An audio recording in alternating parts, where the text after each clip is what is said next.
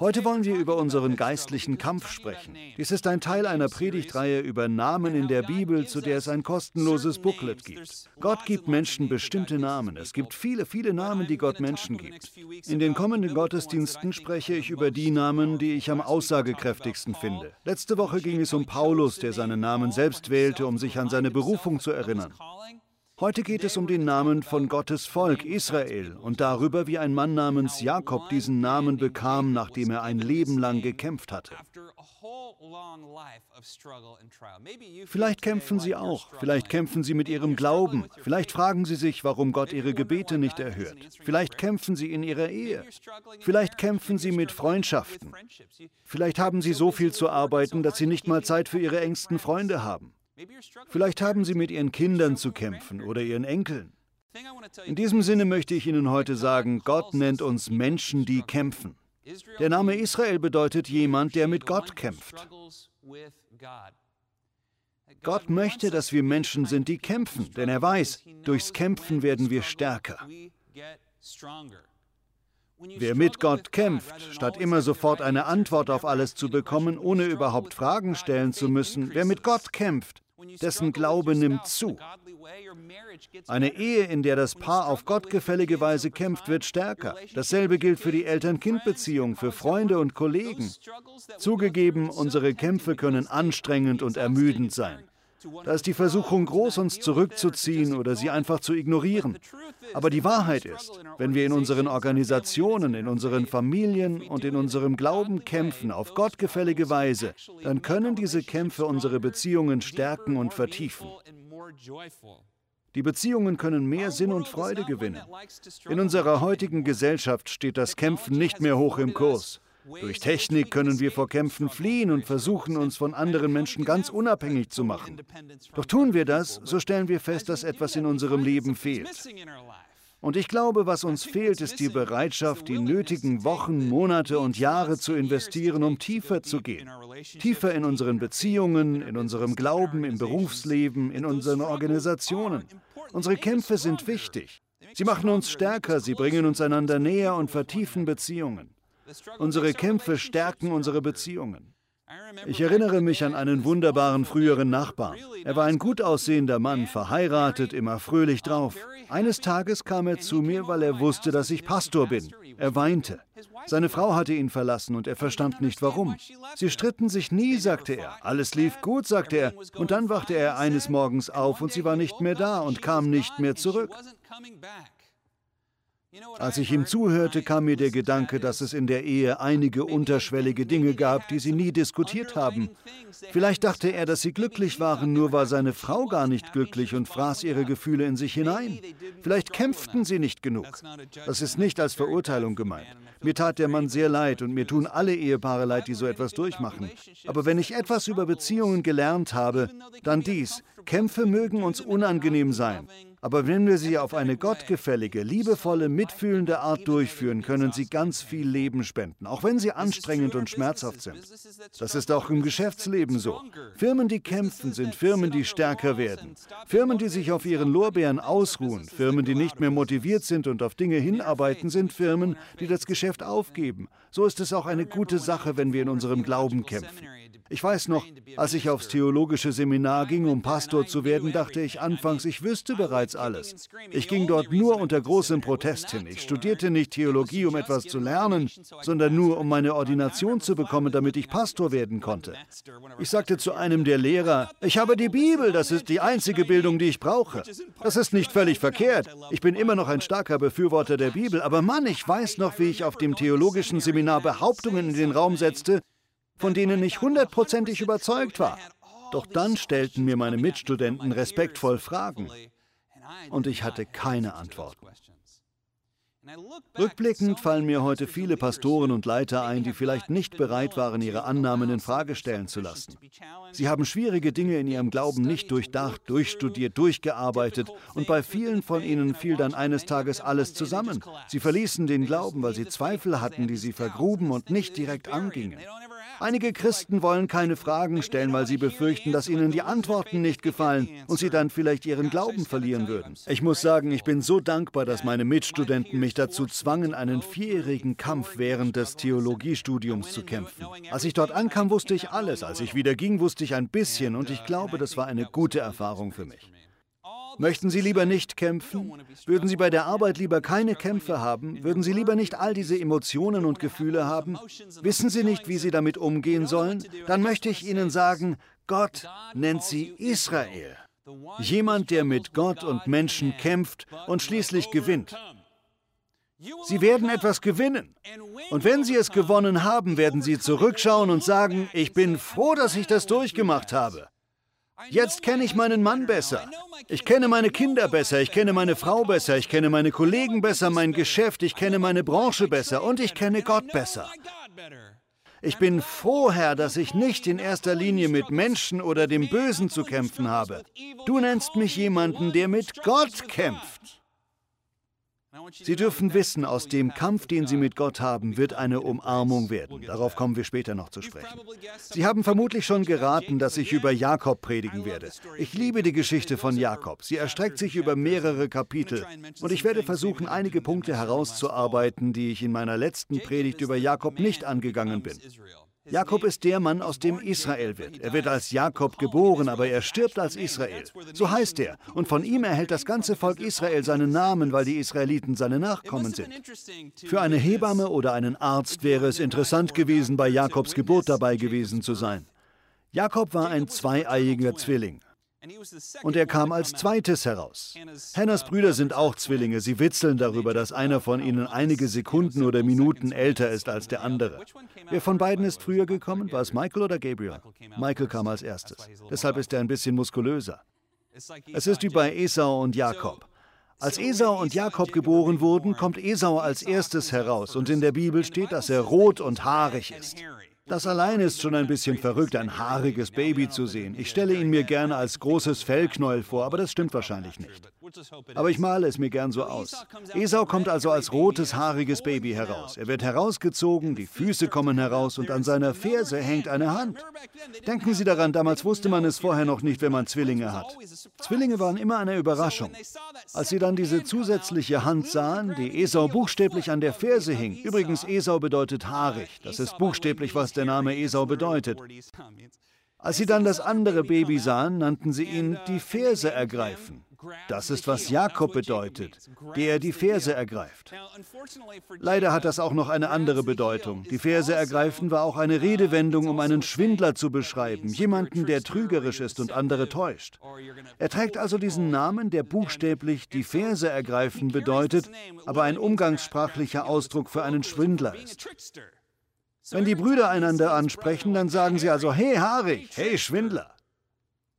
Das versinnbildlicht einen Großteil von Jakobs frühem Leben. Wie gesagt, Jakob und Esau sind Zwillinge, aber zweieiige Zwillinge. In der Bibel steht, dass Esau eine Vorliebe für die Wildnis hatte. Er geht gern auf die Jagd, er ist muskulös, wie schon erwähnt. Er erinnert mich an Gaston aus Die Schöne und das Biest. I eat five dozen eggs every morning to help me get large. But now that I'm grown, I eat ten dozen eggs, so I'm roughly the size of a Barge. Mir fehlt hier das Publikum, um mein Singen etwas weniger peinlich wirken zu lassen. Okay, hier klatschen drei Leute und ich sang für meine Tochter, falls Sie sich fragen, wen ich beim Singen angeschaut habe. Das singt Gaston in Die Schöne und das Biest. Er ist ein großer, muskulöser Einfallspinsel. Er ist wie ein Ochse. So ähnlich ist Esau. Esaus Bruder Jakob ist das Gegenteil. Er ist zwar durchaus stark, ist aber sozusagen ein Nerd. In der Bibel steht, dass er gerne drinnen in den Zelten blieb. Er liest gern Bücher. Stellen Sie sich also die klassische Nerd-Sportler-Kombo vor. Die Brüder haben zwar durchaus Zuneigung füreinander, aber sie unterscheiden sich einfach stark. Sie sehen die Dinge sehr unterschiedlich und sie streiten sich viel. Es herrscht Geschwisterrivalität zwischen ihnen. Denken Sie dran, sie sind genau gleich alt. Sie wurden genau zum gleichen Zeitpunkt gezeugt. Sie wurden innerhalb von wenigen Sekunden geboren. Aber weil das eine Baby als erstes herauskam, ist der Segen, den Abraham erhielt und an Isaak weitergab, für Esau bestimmt. Es wird Abraham, Isaac und Esau heißen. Es wird Esaus Volk sein. Seine Kinder werden diejenigen sein, die Gottes Verheißung weiterführen. Er wird den Reichtum seines Vaters erben. Er ist der zukünftige Häuptling dieser mächtigen Familie. Das nagt bestimmt an Jakob. Wahrscheinlich kennen Sie die Geschichte, aber es kommt zweimal vor, dass Jakob im Grunde etwas stiehlt. Er selbst würde es vermutlich eher einen Handel nennen. Das erste Mal ist, als Esau nach einer langen Jagd nach Hause kommt. Er hat einen Bärenhunger und verkauft Jakob sein Geburtsrecht für eine Schüssel Eintopf. Für Jakob ist das zwar ein Schnäppchen, aber eine wichtige Frage ist, meinen Sie, dass Jakob das Gefühl hat, dass er das Geburtsrecht wirklich bekommen hat? Gut, sein Bruder hat ihm das Geburtsrecht verkauft. Das heißt, eigentlich müsste es Jakob und nicht Esau sein, der Gottes Verheißung bekommt. Aber niemand hat das bestätigt. Niemand hat das gebilligt. Gab es irgendwelche Zeugen? Oder ist es nur eine Sache von Jakobs Wort gegen Esaus? Also geht die Geschichte weiter. Auf seinem Totenbett ist Isaak blind. Er kann nichts sehen. Da zieht sich Jakob einen Pelz über, damit er sich wie Esau anfühlt und holt sich den Segen von Isaak. Aber selbst nachdem er ihn bekommen hat, nachdem Isaak den Segen Jakob und nicht Esau gegeben hat, meinen Sie, dass Jakob das Gefühl hat, wirklich den Segen bekommen zu haben? In der Bibel steht, dass Esau nicht nur der Erstgeborene war, sondern auch der Lieblingssohn seines Vaters. Wie muss sich das für Jakob angefühlt haben, zu wissen, dass der dumme Ochse eines Bruders nicht nur dieses große Volk anführen soll, sondern dass dein Vater ihn mehr liebt als dich, dass dein Vater ihn segnen will und nicht dich, und dass du den Segen nur bekommen hast, indem du deinen Vater hereingelegt hast. Wie fühlt sich das für Jakob an, frage ich mich. Jakob ergattert sich zwei Segnungen. Erst das Geburtsrecht und dann den Segensspruch seines Vaters. Aber deshalb wenden sich die Dinge erstmal noch zum Schlimmeren. Esau findet heraus, dass Jakob den Segen seines Vaters gestohlen hat und er dreht durch. Er beschließt, Jakob nachzujagen und zu töten und seinen Segen zurückzuholen. Als Jakob das herausfindet, läuft er davon und landet mitten im Nirgendwo, mit nichts. Niemand ist bei ihm. Er läuft um sein Leben. Meinen Sie, er hatte in dem Moment das Gefühl, Gottes Segen zu haben? Meinen Sie, er hatte das Gefühl, dass er sein Geburtsrecht erlangte, als er mitten im Nirgendwo Richtung Mesopotamien rannte, weg von zu Hause, um sein Leben laufend? Es ist schwer, an Segen zu glauben, wenn man mit leeren Taschen dasteht. Vielleicht stehen auch Sie mit leeren Taschen da. Vielleicht haben Sie ein Wort von Gott bekommen. Gott hat Ihnen etwas ins Herz gelegt, aber Sie haben das Gefühl, dass alles genau in die falsche Richtung läuft. Vielleicht kämpfen Sie gerade deswegen mit Gott. Dann dürfen Sie wissen, dass das in Ordnung ist. Kämpfen Sie weiter. Die Geschichte geht weiter. Auf einer Straße mitten im Nirgendwo, beziehungsweise nicht einmal auf einer Straße, sondern irgendwo in der Wüste will Jakob sich schlafen legen. Also legt er sich einfach auf den Boden und was benutzt er als Kissen? Einen Felsen. Er legt seinen Kopf auf einen Felsen und schläft ein. Und in der Bibel steht, dass er im Traum eine Vision vom Himmel hat.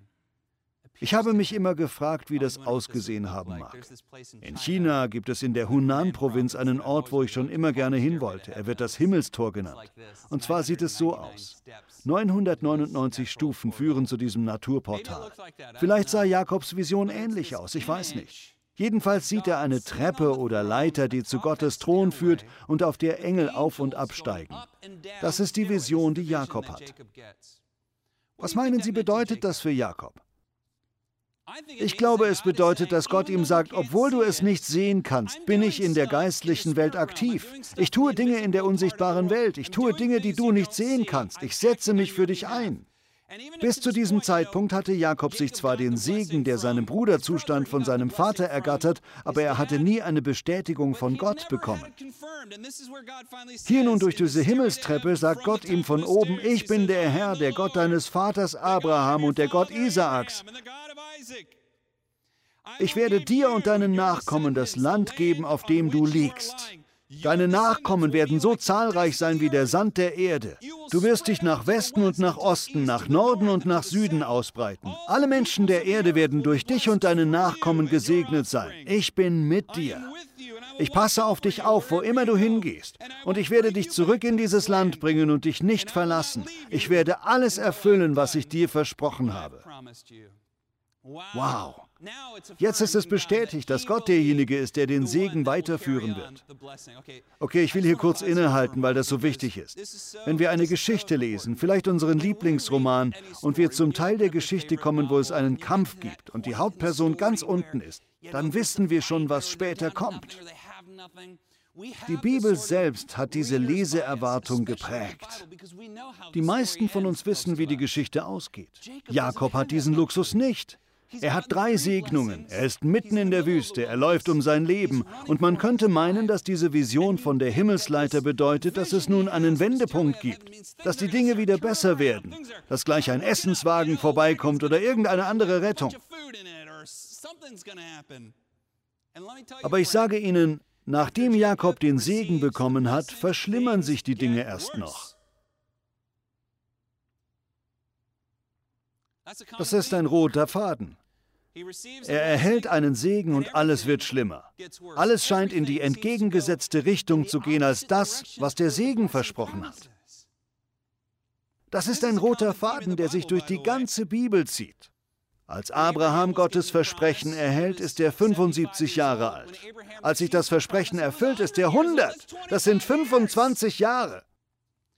Als Josef seinen Traum bekommt, wird er fast augenblicklich von seinen Brüdern in die Sklaverei verkauft. Später landet er noch im Gefängnis und erlebt viel Negatives. Vielleicht denken Sie an Jesus. Was ist mit Jesus? Er heilte Menschen doch sofort. Ja, aber diese Menschen hatten vorher lange zu Gott gebetet. Eine Frau, die an Blutungen litt, hatte zwölf Jahre um Heilung gebetet. Ein blinder Mann hatte sein ganzes Leben lang um Heilung gebetet. Ein Mann, der am Teich von Bethesda lag, war mehrere Jahre dort gewesen, ohne die gewünschte Heilung zu erlangen. Selbst bei Lazarus, als Jesus gebeten wurde, zu Lazarus zu kommen, weil dieser krank war, ließ Jesus erst auf sich warten. Als er schließlich ankam, war Lazarus schon lange genug tot, dass es in der Bibel heißt, er stinkt. Das ist mein Punkt. Ich glaube, wenn wir ein Wort von Gott bekommen, werden die Dinge teilweise erst schlimmer, bevor sie besser werden. Ich weiß nicht genau warum. Ich vermute, dass Satan den Samen kaputt machen will, bevor er Wurzeln schlagen kann, damit der Samen nicht zu etwas Starkem heranwächst. Deshalb, wenn Sie sich gerade mitten in einem Kampf befinden, ist es ganz wichtig, dass Sie weitermachen, dass Sie weiter kämpfen. Nur weil Sie mit Gott zu kämpfen haben, heißt es nicht, dass Gott Sie hasst oder Gott Sie verflucht oder Gott Sie bestraft. Gerade durch den Kampf mit Gott wird Ihr Glauben stärker. Die Kämpfe mit unserem Partner oder unseren Freunden oder Angehörigen oder unseren Arbeitskollegen oder der Kirche, wir ertragen die Kämpfe, denen wir ausgesetzt sind, um dadurch stärker zu werden. Wir kämpfen, damit aus dem Kampf eine festere Umarmung werden kann, etwas Tieferes.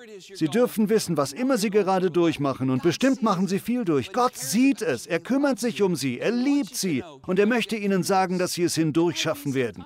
Es mag zwar einige Zeit dauern, aber wenn Sie den Kampf erfolgreich bewältigen, dann werden Sie rückblickend sehen, dass Gott die ganze Zeit bei Ihnen gewesen ist. Sie werden sehen, so wie die Engel die Himmelsleiter auf und ab gingen, war Gott unsichtbar hinter den Kulissen aktiv. Er ist jetzt bei Menschen aktiv, die Sie vielleicht noch gar nicht kennen, damit all dies eines Tages für Sie Früchte tragen kann. Das glaube ich. Es ist gut, mit Gott zu kämpfen. Der Kampf ist gut. Allerdings nicht immer. Wir sollten auch Ruhezeiten und Freude im Leben haben. Aber genauso hat der Kampf seinen Platz. Der Kampf hat einen Sinn. Er hat ein Ziel. Er hat einen Grund. Wir kennen ihn nicht immer. Und wir wissen nicht immer, wie lange er anhält. In Jakobs Fall dauert es 20 Jahre, bis sich der Segen erfüllt. Er wird durch eine List dazu gebracht, eine ungewollte Ehe einzugehen. Können Sie sich vorstellen, einen ungewollten Ehepartner ins Bett gemogelt zu bekommen? Und damals konnte man das nicht einfach rückgängig machen. Sieben Jahre lang arbeitete er hart, um eine Frau heiraten zu dürfen, nur um hereingelegt zu werden und eine andere Frau am Hals zu haben. Dann musste er weitere sieben Jahre hart arbeiten, um auch noch die gewünschte Frau heiraten zu dürfen. So geht es immer weiter weiter. Nach 20 Jahren erlebte Jakob endlich, wie der Segen langsam Wirklichkeit wurde. Er hat Kinder, Vieh, ist reich geworden. Aber so fing es nicht an, es dauerte 20 schwere Jahre. Schließlich sagt Gott Jakob, der inzwischen wahrscheinlich um die 40 ist, dass er sich auf den Heimweg machen kann. Er ist sehr beladen, er hat seine Familie, hat seinen eigenen Stamm, woraus das Volk Israel entstehen wird. Das sind die Ur-Ur-Ur-Ur-Ur-Ur-Urgroßeltern von Jesus. Es ist seine Familie und nun sagt Gott zu Jakob, du kannst in deine Heimat zurückkehren. Jakob macht sich auf den Weg und kommt zum Jabok. Er schickt erst alle anderen über den Fluss. Es muss eine Ewigkeit gedauert haben, all sein Hab und Gut, die Wagen und die Kinder, all die Leute und Diener und Sachen über den Fluss zur anderen Seite zu bringen. Nun hat Jakob alle hinübergeschickt und es wird dunkel. Alle anderen sind auf der anderen Seite und er will als letzter selbst über den Fluss. Es ist dunkel, es ist Nacht, vielleicht scheint der Mond. Da sieht er auf einmal eine schattenhafte Gestalt. Er weiß nicht, wer es ist. Er fragt sich, ob es vielleicht sein Bruder Esau oder sein Schwiegervater ist. Vielleicht ist es Laban. Wer ist dieser Typ? Er versucht an ihm vorbeizukommen, aber der Fremde lässt ihn nicht. Sie geraten aneinander und fangen an zu kämpfen. Jakob, genau wie in Bethel, als er die Himmelsleiter sah, hat nichts und niemanden. Niemand weiß von seinem Kampf. Alle anderen sind bereits auf der anderen Seite. Sie sind ihm vorausgegangen. Jetzt fragen sie sich, wo er bleibt, und er ist an der Furt des Flusses und kämpft darum, hinüberzukommen. Er kämpft darum, zu seiner Familie zu kommen. Er kämpft darum, nach Hause zu kommen. Er kämpft weiter mit diesem Mann. Es ist ein bekanntes Bild. Sie ringen immer weiter miteinander. Anfangs scheint der Mann, der Jakob bekämpft, stärker zu sein. Man hat den Eindruck, je länger sie kämpfen, desto stärker wird Jakob. Der Mann schlägt ihm an die Hüfte und Jakob krümmt sich vor Schmerz, aber er klammert sich weiter an den Mann. Da sagt der Mann, lass mich los! Und was erwidert Jakob? Nein, nicht bis du mich segnest. Jakob weiß, mit wem er da ringt, mit Gott. Was für eine erstaunliche Geschichte. Er kämpft mit Gott oder einem Engel die ganze Nacht. Und schließlich gipfelt all dieser Schmerz, all diese Schwierigkeiten, all dieser Kampf in dem Punkt, wo Jakob sagt, du musst mich segnen. Ich lasse nicht los, bis du mich gesegnet hast. Ich will deinen Segen haben. Erst sagt er, lass mich vorbei. Jetzt sagt er, ich lass dich nicht vorbei. Der Mann sagt, die Sonne geht auf. Ich glaube, das bedeutet, würde Jakob ihn sehen, würde er sterben. In der Bibel steht, dass kein Mensch es überleben kann, Gott zu sehen. Ich weiß es nicht, es ist nur eine Vermutung. Jedenfalls sagt er, lass mich los. Und Jakob sagt, nicht bis du mich gesegnet hast. Da fragt Gott ihn, wie ist dein Name? Denken Sie dran, Gott kennt seinen Namen. Er will nur, dass Jakob ihn ausspricht. Jakob sagt, ich bin Jakob. Ich bin ein Schwindler. Ich bin der, der sich an die Ferse hängt. Ich ergreife die Ferse. Dann sagt Gott ihm, jetzt nicht mehr. Gott sieht ihn an und sagt, damit ist es vorbei. Du bist nicht mehr dieser Mensch. Das bist du nicht. Heute gebe ich dir einen neuen Namen. Dein Name ist Israel. Das heißt, der, der mit Gott kämpft. Dein Name ist Israel, weil du mit Gott und mit Menschen gekämpft hast und gesiegt hast.